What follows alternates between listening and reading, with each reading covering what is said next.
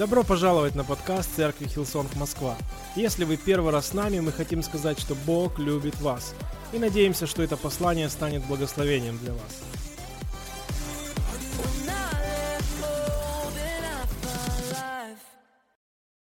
У нас был потрясающий отпуск.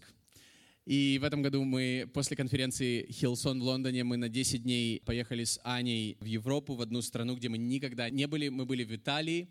За 10 дней мы были примерно в пяти разных больших и маленьких городах. И это было очень интересное время, потому что Италия — это очень, э, я бы сказал, старая страна, и очень много памятников архитектуры, очень много строений, которые, знаете, просто мне, человеку с архитектурным образованием, это, знаете, просто вещь, которую ты должен сделать раз в жизни. Просто побывать в Италии, просто побывать в таких городах, как Флоренция, Генуя, Пиза, посмотреть на все эти памятники архитектуры и все, что там было.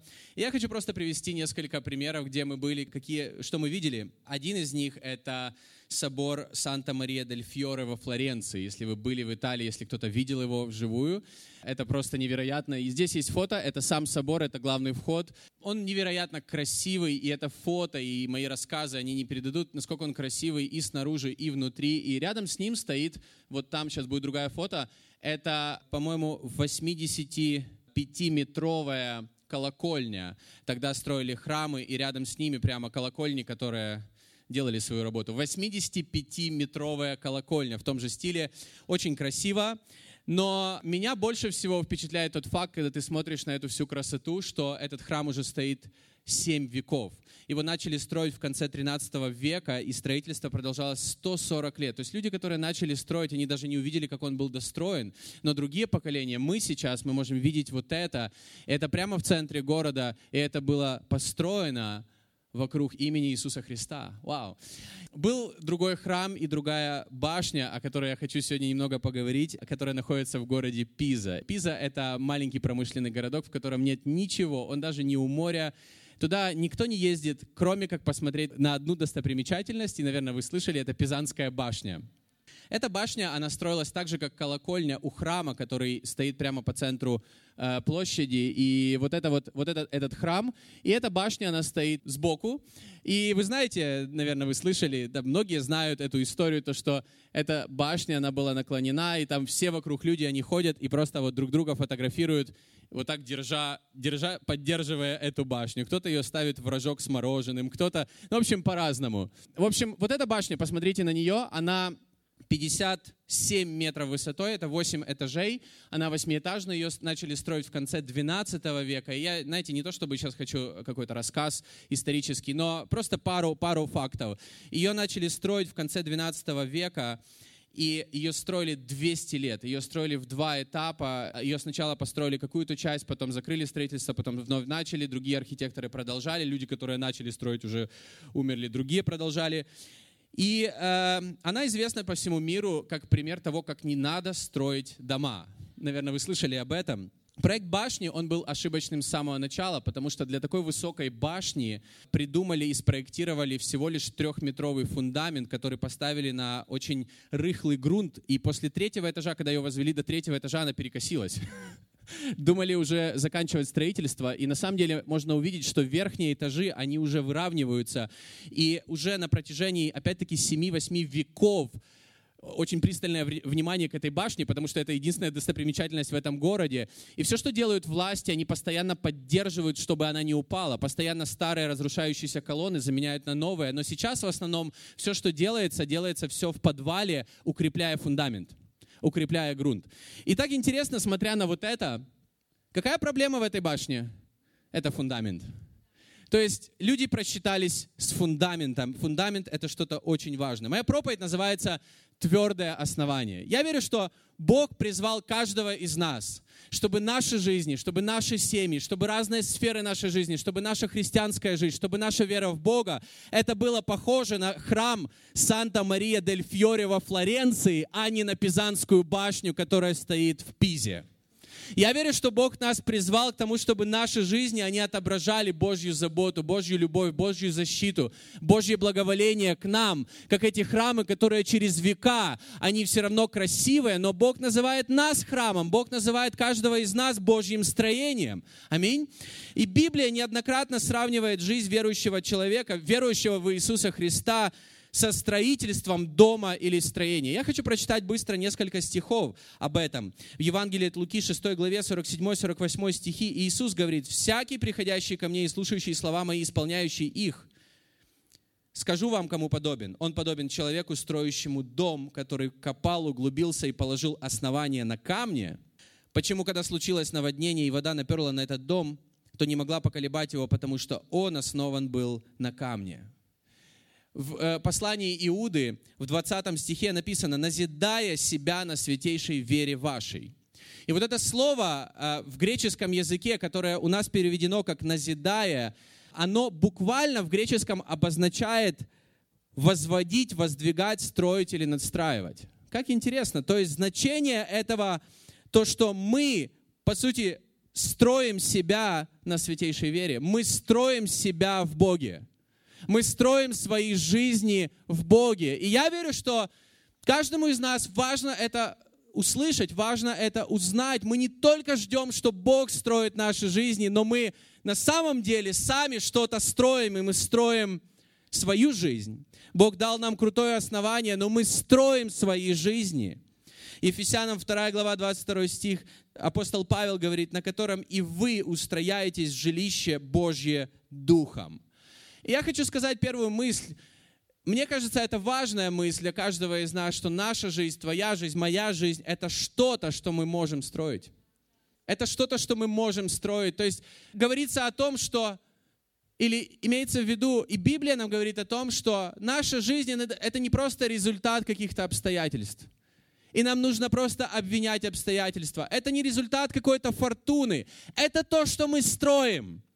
Наши жизни, они, они показывают результат какого-то основания, на котором мы строим их. Каждая сфера нашей жизни, возможно, есть сферы в твоей жизни, которые ты понимаешь, что они, знаешь, не в лучшем состоянии находятся сейчас, там нужен ремонт, там нужна реконструкция, там, возможно, нужно что-то изменить. Подумай о каких-то сферах своей жизни. Возможно, первое, что там нужно, твердое основание. Я хотел бы сегодня поговорить о твердом основании, как его, как его иметь, как быть уверенным, что в моей жизни или во всех сферах моей жизни, в моей семье, в моем бизнесе, в моей духовной жизни есть твердое основание. И в следующий раз я хотел бы продолжить говорить о том, как строить на твердом основании, как строить на правильном основании, потому что это факт, нам нужно строить свои жизни. Нам нужно их строить. Я замечаю, как иногда христиане, они похожи, или, или верующие люди, они похожи на тех людей, которые как будто, знаешь, собирают стройматериалы. Они, они закупают все в Леруа, потом они закупают э, всякую вот эту красоту в Икее. Они все это привозят домой, и в духовном смысле они все собирают с собраний церкви, возможно, со встречкой на группу, возможно, даже с конференции или из каких-то еще моментов. И это важные вещи. Это, это знаешь, какая-то красивая вещь, какая-то э, красивая вещь интерьера. Возможно, это дубовая дверь. Возможно, это какая-то красивая ванная или какой-то шикарный комод. И он пришел, и, возможно, человек пришел после очередного воскресенья, принес что-то такое красивое, но проблема в том, что он так и не начал строить дом. Потому что в Библии говорится, что наша жизнь — это как дом, который мы строим. И иногда проблема в том, что у нас просто нет правильного основания, мы просто не начали это строительство.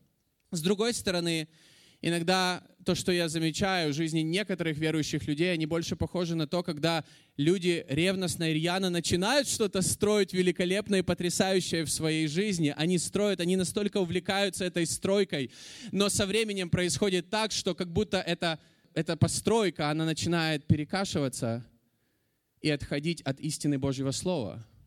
Она становится такой кривой, непонятно, то ли вообще разрушается. И все эти руины в каких-то, возможно, сферах жизни, это руины каких-то молитв, каких-то ожиданий, каких-то обещаний от Бога, которые не были исполнены лишь потому, что основание не было правильное. И я верю, что Бог нас не призвал строить пизанские башни в своей христианской жизни. Бог призвал нас к чему-то великому. И когда Он говорит о доме, Он говорит о великом доме. Он говорит о, о, о величественном доме. И я верю, что наши жизни, они могут вполне отображать это. И Возможно, это касается, снова-таки, какой-то сферы твоей жизни, не всей твоей жизни. Что это для тебя? И, возможно, под этими руинами лежит причина, почему это есть. Это неправильное основание – не твердое основание. 1 Коринфянам 3 глава 9-10 стихи написано, «Ибо мы соработники у Бога, а вы Божья Нива». Смотрите, что дальше говорится. «Божье строение, по данным мне от Бога благодати, как мудрый строитель положил основание, а другой строит на нем. Но каждый, смотри, как строит». Каждый, смотри, как строит. Апостол Павел в нескольких своих посланиях, он говорит о важности оснований, что если мы начали свой христианский путь на Христе, то нам нужно продолжать, не отходить от этого. И он говорит вот эту фразу, мне кажется, это важная фраза, но каждый смотри, как строит, потому что нам не только важно начать, но нам важно продолжать и быть уверенным, что мы продолжаем строить на том же основании. Потому что мы можем начать строить правильно, но потом отойти от этого основания. И нам важно иметь твердое основание своей жизни, твердое основание для веры, и иногда люди строят на неправильном основании какие-то сферы своей жизни, и они думают, что своими силами или своими дарами, талантами они это сделают. Но послушай, основание — это что-то важное. И э, поэтому у нас есть такой курс, который называется в церкви «Основы христианства». Он для каждого человека. Я прошел его несколько раз. И я ободряю каждого, кто там не был, потому что это основание для здоровой жизни с Богом для, для твердой, чтобы что-то строить потом в своей жизни с Богом. Не просто ждать, что Бог даст мне что-то еще. И Иисус Христос, Библия говорит о том, что Он является твердым основанием нашей веры, нашей жизни. Но я хотел бы сказать более. Иисус Христос – твердое основание для каждой сферы жизни. Подумай об этом. Иисус Христос – твердое основание для каждой сферы жизни – Поэтому иногда бывает так, что Иисус Христос твердое основание в контексте воскресения, но не такое твердое основание или вообще не основание для каких-то других сфер жизни. Например, это может касаться взаимоотношений или финансов. И нам нужно иногда просто прийти домой, подумать обо всем, что есть в нашей жизни, не просто бежать и начать строить новый дом, новый, новое что-то, и оно будет опять перекошено, возможно но быть уверенным, что мы строим на правильном основании. Апостол Павел об этом очень ясно говорит в первом послании к Коринфянам 3 главе 11 стихе, «Ибо никто не может положить другого основания, кроме положенного, которое есть Иисус Христос». И относя это к своей жизни, я думаю о каждой сфере жизни. Нет другого лучшего основания, чем Иисус Христос в плане моих финансов. Но мне нужно подумать, а как сделать, как быть уверенным, что это основание, оно реально в моей жизни. Это то, о чем я хотел бы сегодня поговорить. Апостол Петр, я также прочитаю еще один стих, апостол Петр, он подтверждает то же самое, что сказал Павел в 1 Коринфянам, в первом послании Петра, 2 главе, 6-7 стихе написано, «Ибо сказано в Писании, вот я полагаю в Сионе камень краеугольный, избранный, драгоценный, верующий в него не постыдится. Итак, он для вас, верующих, драгоценность, а для неверующих камень, который отвергли строители, на который сделался главой угла. Камень притыканий, камень соблазна». И ты знаешь, вся Библия свидетельствует о том, что настоящим крепким фундаментом христианской жизни является не что-то, не набор каких-то религиозных, каких-то каких просто вещей, которые ты можешь делать. Но твоим крепким основанием является не курс основы христианства, не то, что мы в церкви, не что-то, а кто-то. Это Иисус Христос. Центром всего, что мы делаем, должен быть Иисус Христос. Поэтому в видении нашей церкви, в миссии нашей церкви, мы, да, мы строим большую библейскую церковь, мы, мы, мы верим, что у этой церкви гораздо больше, не знаю, планы от Бога и потенциал влияния, чем то, что мы видим сейчас. Но нам важно не отходить от основания. В нашей церкви говорится, что мы мы хотим строить большую библейскую церковь, в центре которой Иисус Христос, которая может влиять на общество, которая может влиять на мир. Но, но как она будет влиять, если Иисус не будет центром? И если Иисус не будет в основании. Поэтому в каждом служении дети Хилсон, Иисус это центр. Поэтому, родители, никогда не думайте, что вы оставляете детей для того, чтобы быть на собрании. Вы оставляете детей, где на этом детском собрании центр — это Иисус Христос. И у них также есть двух-трехминутные проповеди, где в центре Иисус Христос. И я верю, что такие двух-трехминутные проповеди каждую неделю, они строят жизнь этих маленьких детей на твердом основании. И мы, мы сами будем удивлены, как родители, чего достигнут наши дети. Возможно, гораздо больше, чем мы. Давайте вместе прочитаем еще один отрывок из Евангелия от Матфея 16 главы. И это диалог между Иисусом и его учениками. И я верю, он поможет каждому из нас проверить основание любой сферы нашей жизни. И я хочу еще раз сказать, я, я, я не хочу говорить о важности основания, я хочу говорить о твердом основании, как быть уверенным, что оно у меня есть. И как строить на нем, мы продолжим в следующий раз. Но давайте прочитаем этот отрывок. Это Матфея 16 глава с 13 по 18 стих. Я начну с 13 стиха. «Придя же в страны Кесарии Филипповой, Иисус спрашивал учеников своих, «За кого люди почитают меня, Сына Человеческого?» Они сказали, «Одни за Иоанна Крестителя, другие за Илью, иные за Иеремию, или за одного из пророков». Он говорит им, «А вы за кого почитаете меня?» Симон же Петр, отвечая, сказал, «Ты Христос, Сын Бога Живого. Тогда Иисус сказал ему в ответ, блажен ты, Симон, сын Ионин, потому что не плоть и кровь открыли тебе это, но Отец мой, сущий на небесах. И я говорю тебе, ты Петр, и на сем камне я создам церковь мою, и врата ада не одолеют ее. Аминь. И мне нравится этот отрывок, я слышал не одну проповедь, основанную на этом месте из Писания. Интересно то, что Иисус начинает разговор с учениками о мнениях о нем. И когда он спросил, «А какие мнения существуют обо мне, что люди говорят обо мне, все начали сразу говорить, о, этот говорит то, эти говорят то, эти говорят то, ты пророк, ты э, целитель, ты какой-то важный человек, ты, ты Иоанн Креститель, который воскрес и так далее. Но когда Иисус сказал, я понял по поводу мнений, и я верю, это то, что не должно быть на наших встречах конногрупп среди недели. Мы не должны просто говорить какие-то мнения об Иисусе. Мы больше должны делиться, как это в нашей жизни. И это то, что и происходит на конногруппах. Я верю, это то, что строит нашу жизнь. И он задал вопрос. Он задал вопрос. Хорошо, а как это в вашей жизни? Как вы лично относитесь ко мне? И сразу все замолчали.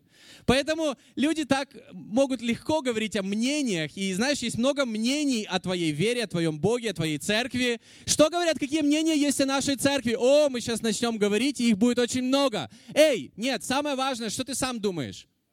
Какие твои личные убеждения? Как ты сам лично относишься к Иисусу Христу, к Божьему Слову, к церкви, к тому, что ты делаешь в церкви? Не мнение других людей, но, но ты лично. И тут все замолчали. И один Петр сказал, в этот раз он попал прямо в цель. Он сказал за себя.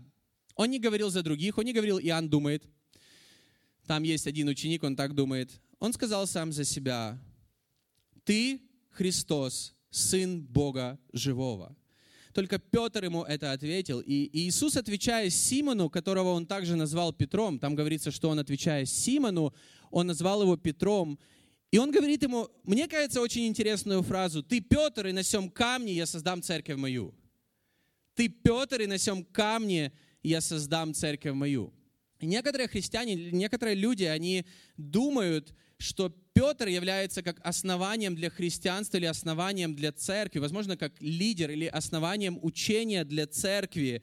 Но если внимательно изучать оригинальный текст, здесь использована игра слов. Не то чтобы, знаете, это изучение Библии, но мне такие вещи очень интересны слава Богу, сейчас можно, не зная греческого языка, с помощью разных технологий, программ, библейских программ, просто знать, о чем говорится, какое слово использовано там или там. И по-гречески Петр — это Петрос, и оно обозначает небольшой камень, камень, который можно взять в руку, камень, который можно бросить.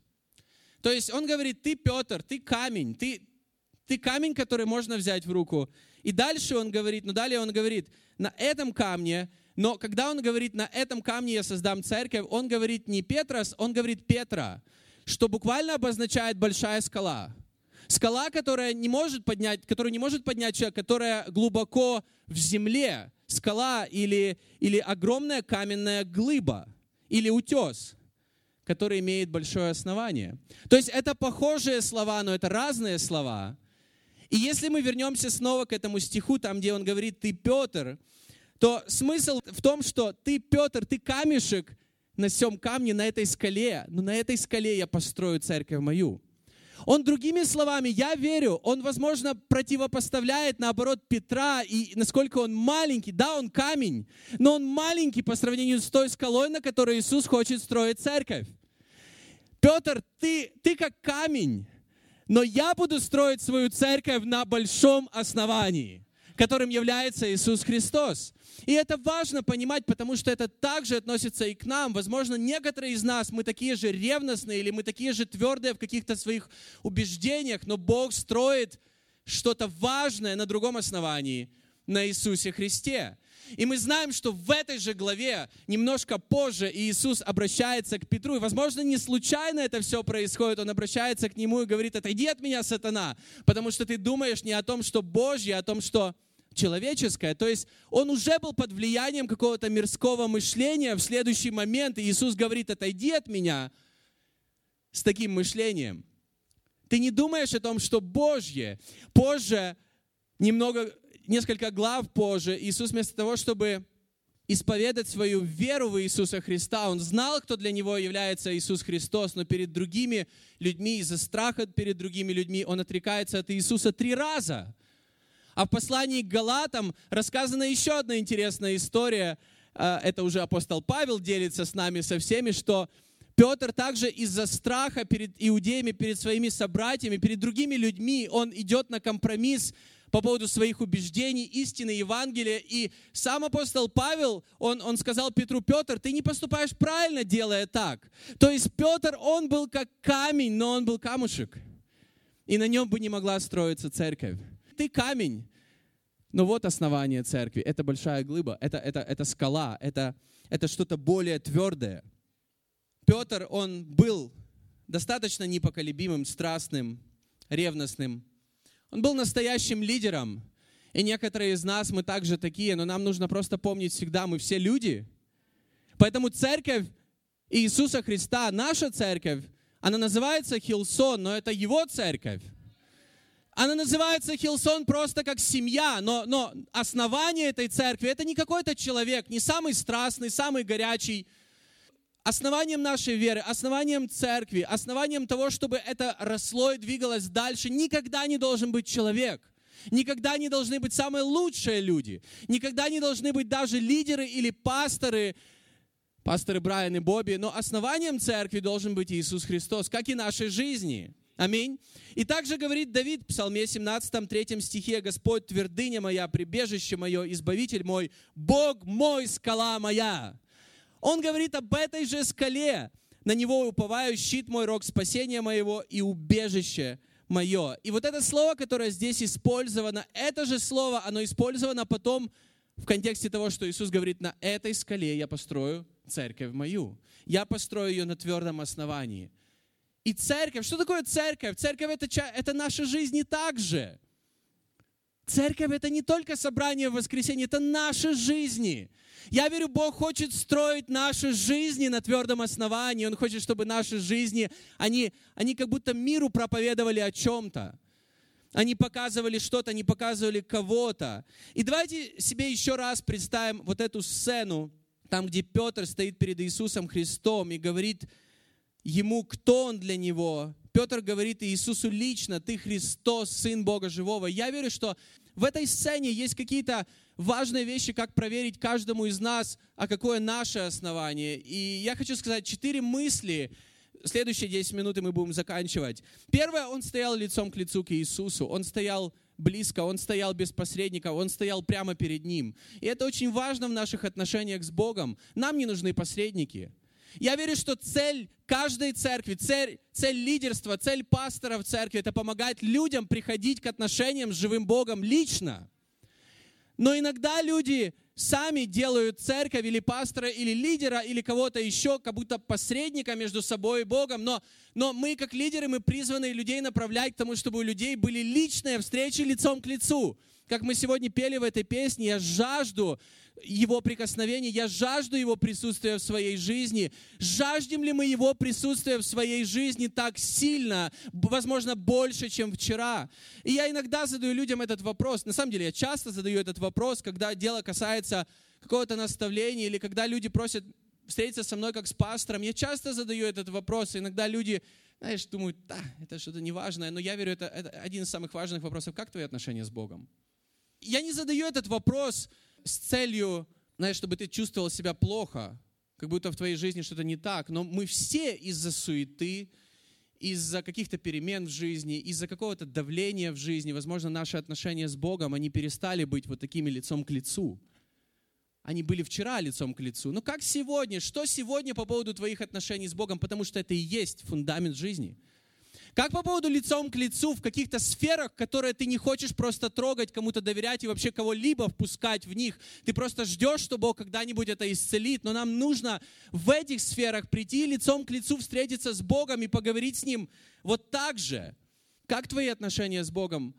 Такие же ли они, как вчера, или, возможно, они лучше? Возможно, ты ближе, возможно, ты больше к Богу лицом к лицу, чем ты был вчера. Я, я верю в этом смысл нашей жизни, чтобы мы завтра, на следующей неделе были ближе к Нему, больше лицом к лицу, больше, больше, ближе, возможно, глубже. Второе, что было у Петра, когда Иисус ему задал вопрос, Иисус всем задал вопрос, он ему сказал, ты сын Бога живого, ты Христос. У него было личное откровение о том, кто такой Иисус Христос. Я хочу сказать каждому из нас, я верю, каждому из нас нужны личные откровения или личное убеждение по поводу того, кем является Бог и что Он делает и что Он может сделать в твоей жизни. Иисус ему отвечает очень важную вещь. Я верю важную вещь для каждого из нас. Он говорит, не плоть и кровь открыли тебе это, но Отец мой, сущий на небесах. Подумай об этом. То есть это не был результат естественного мышления, какого-то интеллектуального понимания того, кем является Христос. Он говорит, не плоть и кровь, то есть не через органы чувств ты понял это. Это было от Бога. Это было как прикосновение небес. Я верю, каждому из нас это нужно. И когда в последний раз в твоей жизни было вот это откровение от Бога? Это может быть во время проповеди, это может быть во время поклонения, это может быть во время молитвы, это может быть во время того, как ты готовишь еду или едешь на машине. Это может быть всегда, но когда у тебя было последний раз, и, возможно, в каких-то сферах жизни, которая не в порядке, тебе нужно реально личное откровение, кем является Христос там. Потому что для многих из нас, я верю, для всех нас Иисус является основанием нашей веры. Но послушай, Он также основание наших семей. И нам нужно иногда об этом поговорить, возможно, лицом к лицу с мужья с женами и поговорить об этом, а является ли Иисус основанием моей семьи или каких-то других сфер жизни – я верю, это важно то, что мы, то, что проповедуется в церкви, то, что говорят другие люди. Но очень важно, чтобы то, что мы говорим, или то, во что мы верим, мы делали личным, потому что когда ты делаешь что-то личным, это начинает иметь силу в твоей жизни. Когда это лично для тебя, это имеет силу в твоей жизни. В церкви Хилсон есть видение церкви, но мы не просто поддерживаем видение, мы делаем его своим. Мы делаем это частью своей жизни. Нам нужно сделать Иисуса Христа личным. Кто лично Он для тебя? Кто лично, если что-то не в порядке, какую роль Он сейчас играет в этой сфере в твоей жизни? Подумай об этом. Ответь сам себе, потому что каждому из нас нужно в конце концов отвечать на этот вопрос. И я верю, что после собраний церкви мы всегда, мы, мы чаще всего вдохновлены. Но нам важно не только быть вдохновленными, нам важно иметь личное откровение, кем является Христос. И еще одна вещь, которая, я верю, была у Петра, он лично принял это в свою жизнь. Он сделал это личным, он, он, он сделал это, это мое, это то, как я верю. Я не знаю, как верят ученики, но я верю так. Нужно не только услышать об Иисусе, нужно принять Его в свою жизнь, как Господа и Спасителя. 2 Тимофею, 1 глава, 12 стих. Апостол Павел пишет следующее молодому лидеру церкви, ободряя его, и он говорит, по сей причине я и страдаю так. Но не стыжусь, ибо я знаю, в кого уверовал, я уверен, что он силен сохранить залог мой на оный день. Иногда в жизни случается так, что мы страдаем или мы мы проходим трудности. И в эти моменты Библия говорит, что мы становимся сильнее. У нас появляется терпение, наша вера, она проверяется и она закаляется. Наш характер, он куется в таких обстоятельствах. Но что бы там ни было, нам важно иметь вот это личное, знаешь, не только верить, но знать, что Христос является моим Господом и Спасителем. Я знаю, кто Он для меня. Я знаю, кто я в тебе, даже когда я этого не чувствую. Поэтому нам важно, когда мы чувствуем обратное, знать, что говорит Библия, и просто стоять на этом, принять это в свою жизнь. Тебе не нужно принимать это в свою жизнь, когда ты будешь сам это чувствовать. Тебе нужно принять это в свою жизнь по вере. Нам нужно быть уверенными, как пишет Павел из темницы. Он говорит, а я уверен, я знаю, что может мой Бог. И нам нужно быть такими людьми. Нам нужно быть немножко наглыми, как христиане в своей вере, что касается этого мира и давления в этом мире. А я знаю, в кого я уверовал. Я знаю, на ком я стою. Я знаю. Да, я тоже делаю ошибки, и может быть завтра я отрекусь от Иисуса, три раза, но я знаю, на ком моя вера, я знаю, в кого я уверовал. Может быть, если я упал, я встану, я знаю, кто меня спасет. Я знаю, кто мой Господь. Аминь. Давайте будем такими людьми не только в церкви, но у себя дома. Не только тогда, когда мы в окружении классной компании людей, которые также знают и верят, как мы, но когда мы даже остаемся сами, нам нужно знать, нам нужно верить. И еще одна вещь, которая была, Четвертая вещь. Я верю, вот эти все вещи, они важны, чтобы проверить, на каком я основании. Это когда мы лицом к лицу перед Иисусом Христом, когда у нас есть личное откровение о Нем, о том, кем Он является в нашей жизни, когда мы принимаем это в свою жизнь, в свое сердце, в свое мышление, и когда мы начинаем это исповедовать, когда мы начинаем это провозглашать, и то, что было у Петра, он не знал правильный ответ, там не было лотереи, там не было 50 на 50, там, там просто сказал, ты Христос, Сын Бога Живого. Я знаю, кто ты. Вот мой ответ. Нам нужно исповедовать какие-то вещи, Божье Слово в своей жизни, потому что оно меняет нашу жизнь. Бог меняет нашу жизнь. Но нам нужно быть ревностными, чтобы исповедовать это. Это то, как мы строим, это то, как мы начинаем строить. Я хочу продолжить в следующий раз, как мы строим на правильном основании, но, но это то, как мы уверены, что это основание правильное. И я замечаю, что иногда люди, или верующие люди, они, они открыты тому, чтобы кто-то из лидеров помолился о них, или помазал их елеем, или позвонить просто кому-то, пастору, возможно, лидеру, или кому-то из братьев и сестер, попросить молиться о какой-то ситуации. Я верю, это хорошо, это важно, но я верю также, я верю, каждому из нас нужно уметь какие-то вещи провозглашать. Провозглашать обратное, чем то, что ты видишь. Если ты видишь грех и разруху, провозглашай Божью благодать и благословение. Если ты видишь, что что-то не так, просто провозглашать правильные вещи из Божьего Слова. Нам каждому из нас нужно уметь это делать. Но ты будешь провозглашать, и ты будешь исповедовать именно то, что ты принял глубоко в сердце.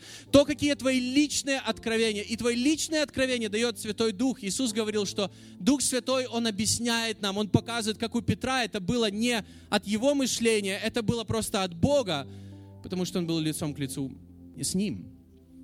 Он был лицом к лицу перед Богом. И я молюсь, чтобы каждый из нас, у нас наши отношения с Богом, ты мог сам описать лицом к лицу. Да, я не идеальный.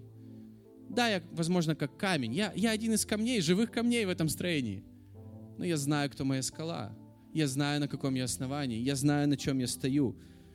И последний стих, который я хочу прочитать, это совет, который нам дает книга Иова, 22 глава, 21 стих. «Сблизься же с ним, и будешь спокоен, через это придет к тебе добро». Я верю, что каждому из нас, в конце концов, самое лучшее, что может происходить на собраниях церкви или на большой конференции, это когда у нас появляется желание быть ближе к Нему, знать Его больше, приближаться к Нему.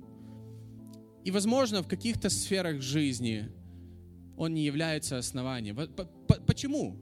Потому что, смотря на эти четыре вещи, ты понимаешь, что ты не лицом к лицу. Ты, как будто лицом к лицу в воскресенье, но потом ты идешь в какую-то суету, и там ты просто сам во всем находишься. Как ты можешь это проверить? Есть ли у тебя личное откровение, что Бог делает в этой сфере твоей жизни? Какая его роль вообще в этом всем? Есть ли у тебя личное откровение, принял ли ты его, и что ты исповедуешь в этой сфере жизни? Потому что когда, возможно, тебе по поводу каких-то сфер, возможно, по поводу здоровья, или взаимоотношений, или финансов, или бизнеса, тебе нужно личное откровение. Что Бог хочет в твоей жизни делать в этой сфере? к чему Он тебя призывает. И когда ты делаешь это личным, когда ты это принимаешь в свою жизнь, ты начинаешь это исповедовать, ты начинаешь говорить слово, которое изменяет ситуацию, Божье слово, которое изменяет реальность. Потому что когда была тьма, Бог сказал, и произошел свет, Бог сказал, и это произошло. И знаешь, как мы это применяем в своей жизни? Вот этот свет. И мы можем говорить то же слово, которое сказал Бог в наших жизнях или в наших разрушенностях. Я верю, мы не призваны строить пизанские башни, мы призваны строить великие соборы из наших жизней, из живых камней, где Дух Святой наполняет нас внутри и снаружи, и это является свидетельством для всех других людей. Я верю, вот так церковь влияет на общество. Когда мы знаем, на каком мы основании строим, и когда мы умеем это провозглашать в разных сферах жизни. И если тебе нужна помощь, если тебе нужна поддержка в каких-то сферах жизни, поделись с кем-то, кто может тебя направить на то, как, как, как иметь правильное основание. Каждому из нас нужны, не знаю, иногда советы, каждому из нас нужна семья, каждому из нас нужна поддержка. Но в конце концов найди того, кто поможет тебе строить на правильном основании, кто не даст тебе пластырь, кто покажет тебе истину, которая делает свободным, которая изменяет все изнутри. Аминь.